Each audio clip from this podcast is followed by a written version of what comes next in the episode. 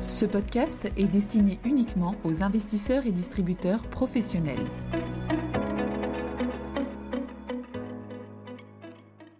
Bonjour à tous. Aujourd'hui, nous allons parler d'un thème d'actualité, l'inflation, et nous allons voir comment il rentre en collision avec le thème des inégalités. L'accélération de l'inflation à laquelle on assiste depuis quasiment un an exacerbe les inégalités, je pense que tout le monde en a l'intuition, mais il paraît pertinent de s'arrêter un peu sur le sujet et d'aller un peu plus loin.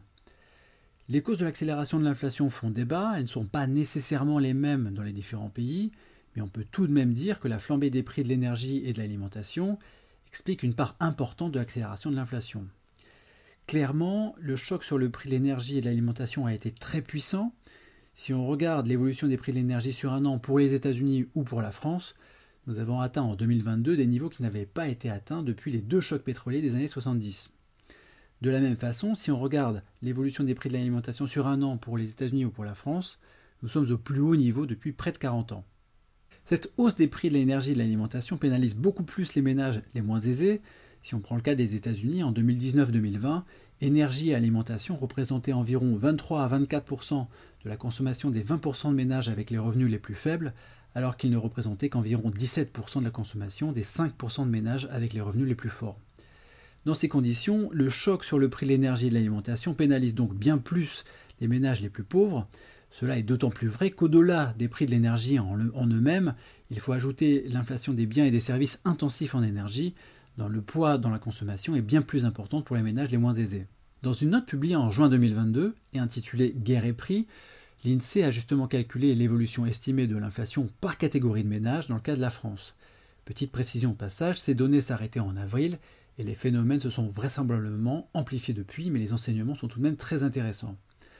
Selon ces calculs de l'INSEE, l'inflation a davantage augmenté pour les ménages les plus pauvres par rapport aux ménages les plus aisés.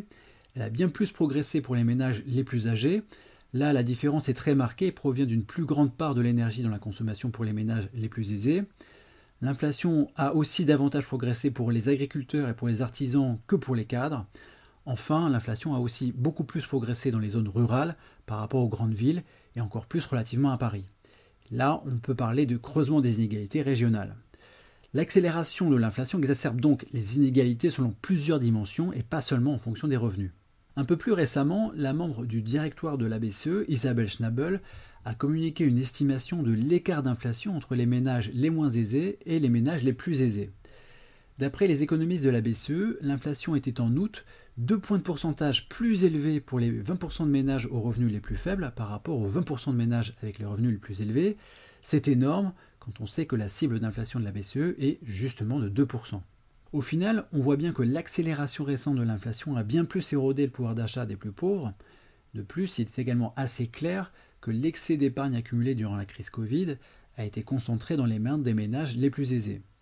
Les ménages les plus pauvres ont rarement pu accumuler de l'épargne pendant la crise Covid et doivent donc souvent avoir recours au crédit s'ils veulent maintenir leur niveau de consommation. C'est un sujet que les banques centrales prennent très au sérieux et c'est un motif de plus pour elles de mener une politique monétaire restrictive, notamment car elles ont bien indiqué ces dernières années qu'elles souhaitaient s'impliquer dans la lutte contre les inégalités. Merci de votre écoute et à bientôt. Communication promotionnelle non contractuelle les commentaires et analyses reflètent l'opinion de CPRAM sur les marchés et leur évolution en fonction des informations connues à ce jour. Du fait de leur simplification, les informations données dans ce podcast sont inévitablement partielles ou incomplètes.